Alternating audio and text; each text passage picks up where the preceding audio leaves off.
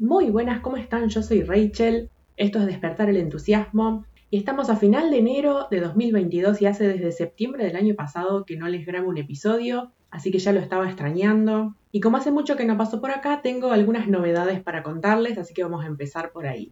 La primera es que en esta búsqueda de salirme de las redes sociales, de la inmediatez de Instagram, obviamente pedirle a una red social que se llama Instagram, que no sea así instantánea y generadora de ansiedad es como medio mucho, pero buscando comunicar a un ritmo más lento, en septiembre inauguré mi blog. Si buscas en Google Medium, que es la página en la que tengo el blog, Medium Despertar el Entusiasmo, el primero que te aparece, ese es mi blog. Y si no, si me seguís en Instagram, podés ir al link de la bio y ahí tenés directamente el link para ir al blog. La otra novedad es que el 20 de enero salió la primera entrega de mi newsletter, también otra manera de buscar comunicar a un ritmo más lento. El tema es que hace desde el año pasado que estoy tratando de hablar de astrología en Instagram y me cuesta horrores. Porque resulta que no la puedo resumir en un par de párrafos. O sea, lo que te quiero contar es largo y no quiero hacer 20 posts de Instagram contándote de un pedacito.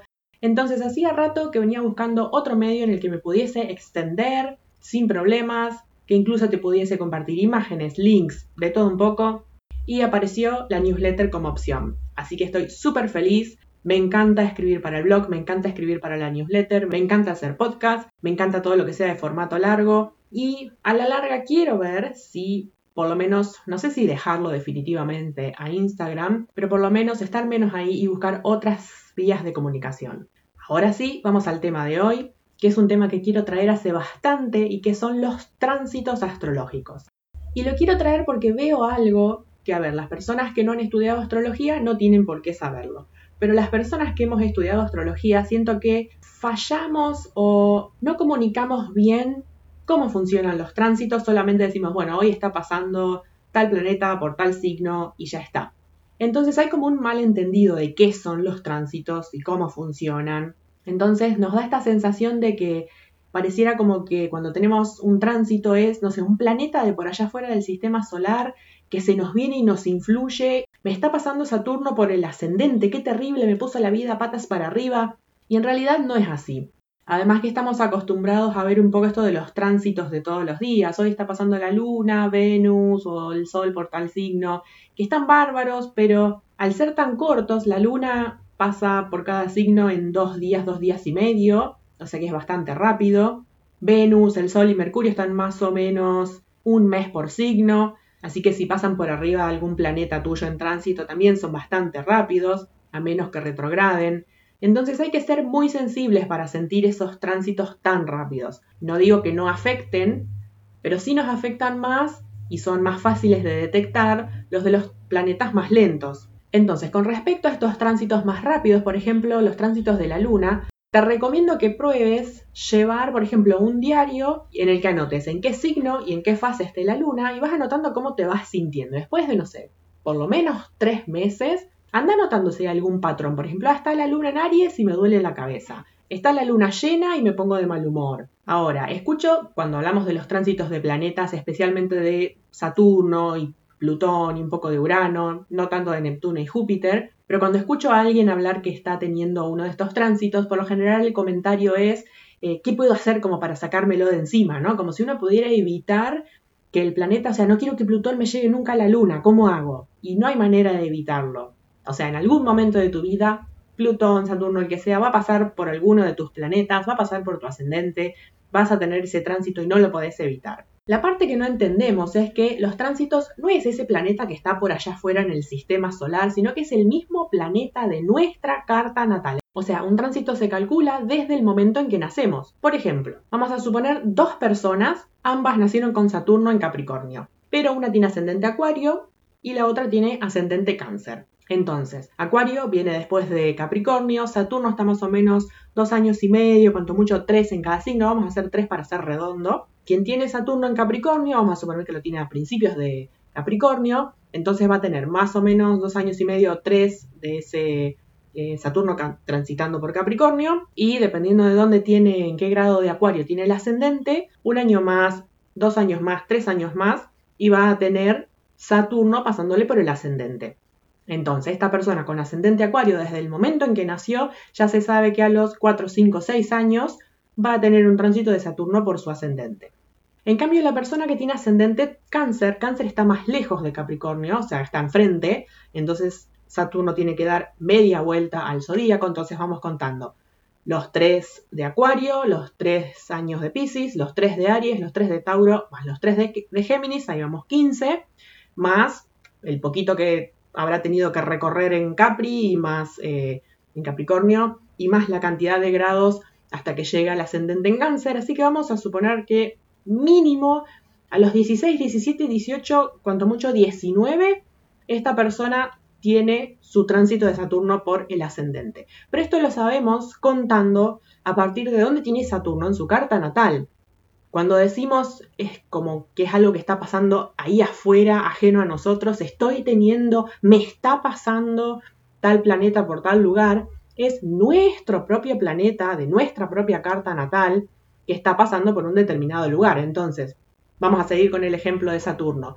Si está pasando por nuestro ascendente, quiere decir que es un momento en que todos los ámbitos de nuestra vida requieren maduración. Si está pasando por nuestra luna, es que nuestro mundo emocional requiere maduración. Si está pasando por nuestro sol, es que nuestra identidad requiere maduración. Para mí los tránsitos son un poco como los relojes analógicos, los que tenían las agujas, que es más, me pregunto si el hecho de que ahora tengamos relojes digitales y que no veamos el movimiento de las tres agujas, la de la hora, de los minutos y los segundos, no hace que nos hayamos desconectado de ese tipo de, de ciclos y de ritmos. Obviamente el hecho de vivir en las ciudades y no estar en contacto ni con las estaciones, ni con los ritmos del día, ni con los ritmos de la naturaleza, eso también influye. Pero por ejemplo, vamos a suponer que, comparando la carta natal con un reloj, vamos a suponer que alguien nació a las 12 en punto del mediodía. Las tres agujas están exactamente en el mismo lugar a las 12. Entonces, si yo fuese el brujo de la edad antigua le podría predecir, mire, en tres horas usted va a tener las agujas de esta determinada manera y si fuese uno de estos relojes o el reloj cucú o el reloj estos con campanada, va a sonar tres veces la campana. Y uno puede decir, ay, ¿cómo sabe? ¿Cómo sabe? Porque sabe calcular cuánto tarda cada aguja en moverse alrededor de todo el reloj. Entonces, la de la hora tarda 12 horas. La de los minutos tarda una hora en dar toda la vuelta. Y el segundero tarda un minuto.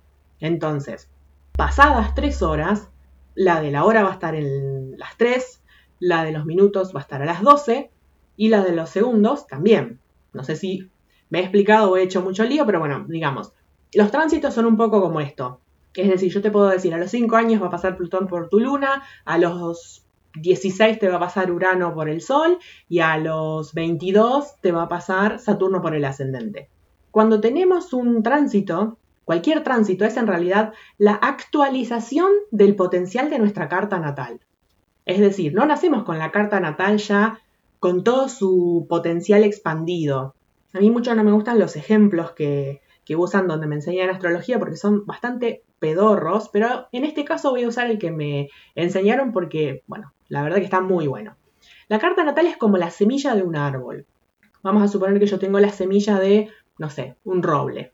Entonces, yo tengo una semilla y sé que se va a convertir en un árbol en algún momento, pero no sé cómo, cómo se va a ver ese árbol, no sé cuántas ramas va a tener, no sé a qué edad va a dar frutos, no sé cuántas hojas por rama va a tener. Entonces, la carta natal es la semilla. Sabemos que es una semilla de roble. Entonces, a medida que esa plantita va creciendo, habrá que ver cuánta agua recibe, cuánta luz solar recibe, habrá que ver si nadie lo poda, si a alguno no se le ocurre convertirlo en un bonsai. A lo mejor tiene un tránsito de Júpiter, entonces será momento de expandirse y hacer más ramas. A lo mejor con un tránsito de Saturno es momento de hacer troncos más, más fuertes y más duros. Entonces de eso se trata que los tránsitos son la actualización del potencial de nuestra carta natal. Cada vez que uno de esos planetas que estaban, entre comillas, fijos en nuestra carta natal, se va moviendo alrededor de toda nuestra carta natal, eh, va tocando puntos y es como que va activando temáticas. Entonces, siendo que desde el momento en que nacemos, o sea, una vez que alguien nació y tenemos fecha, lugar y hora de nacimiento, ya podemos calcularle los tránsitos para toda su vida. Entonces, ¿sirve de algo saber de antemano qué tránsitos voy a tener? Bueno, esto depende. Imaginemos una persona a la que no le gusta cambiar. Entonces, yo voy y le digo, mira, el año que viene vas a tener un tránsito de Urano. Urano significa cambios.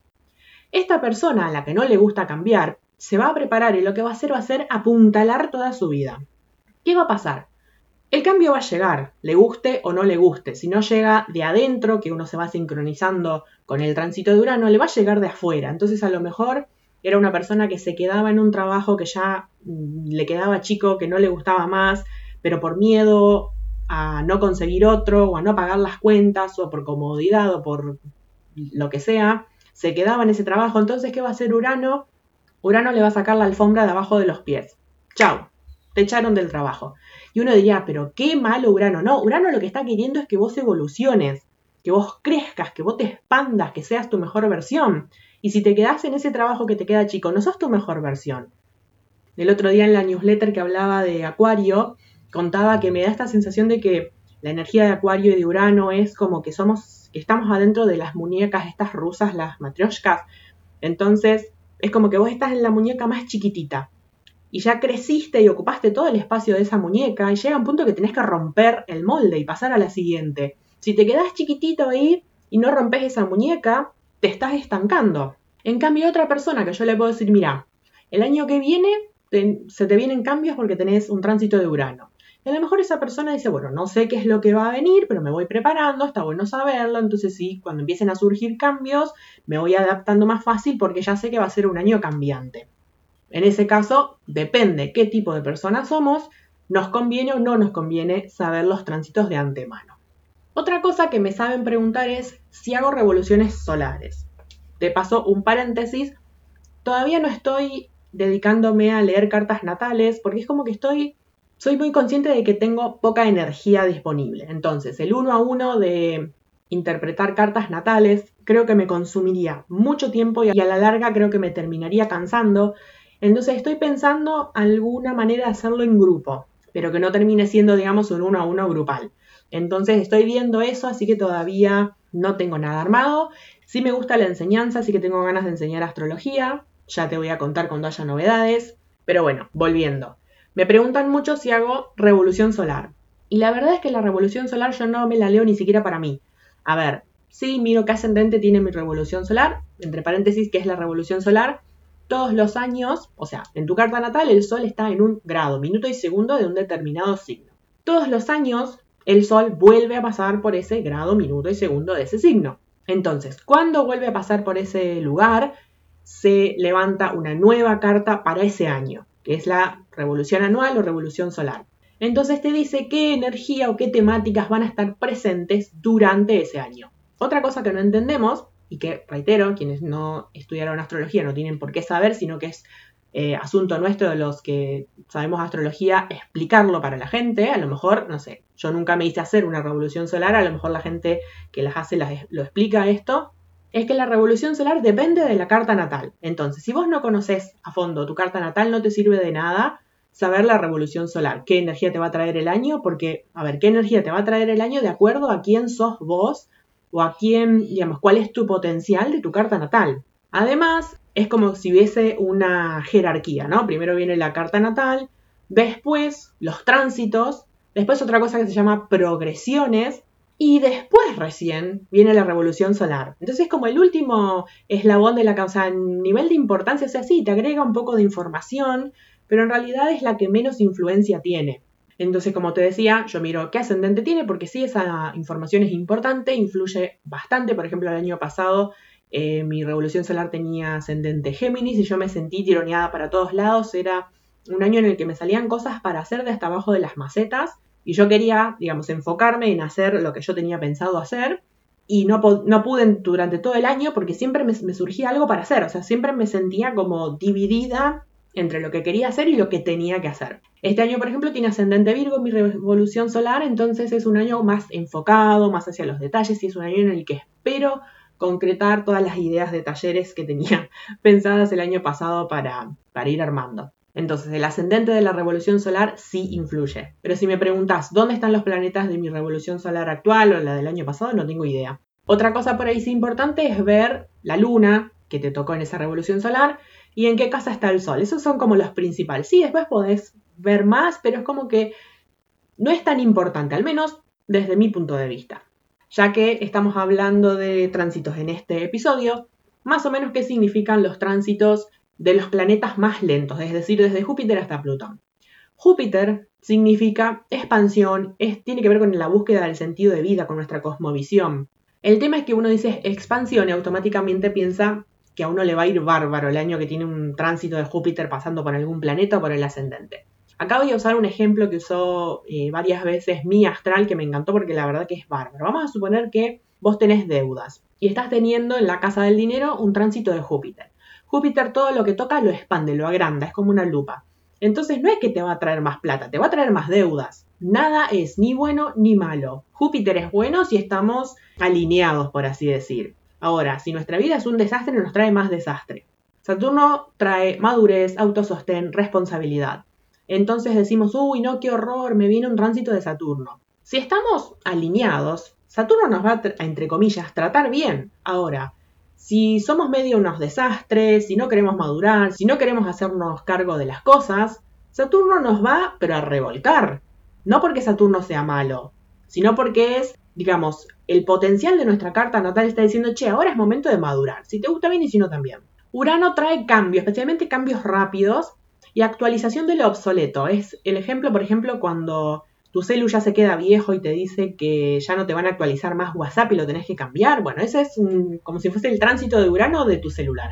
También trae innovación y creatividad.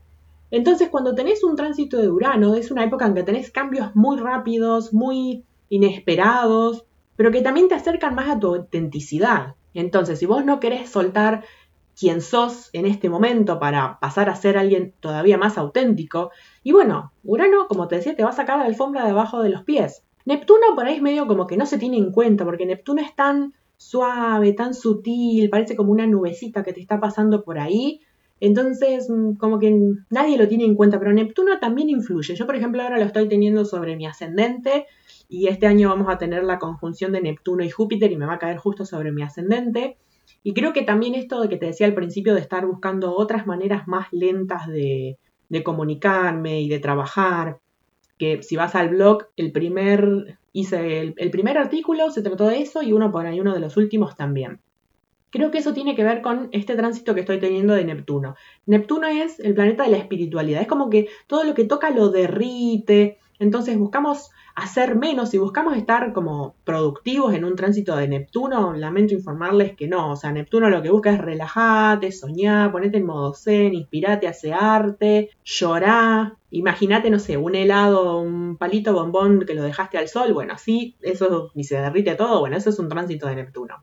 Y por último, Plutón, que pobre Plutón, sí, Plutón es difícil, pero necesario, entonces, no solo lo que ya de por sí está viejo, o sea, con Urano era lo que estaba obsoleto, que ya no va más y hay que cambiarlo por algo nuevo. En Plutón es lo que ya, no solo que está viejo, sino que está podrido.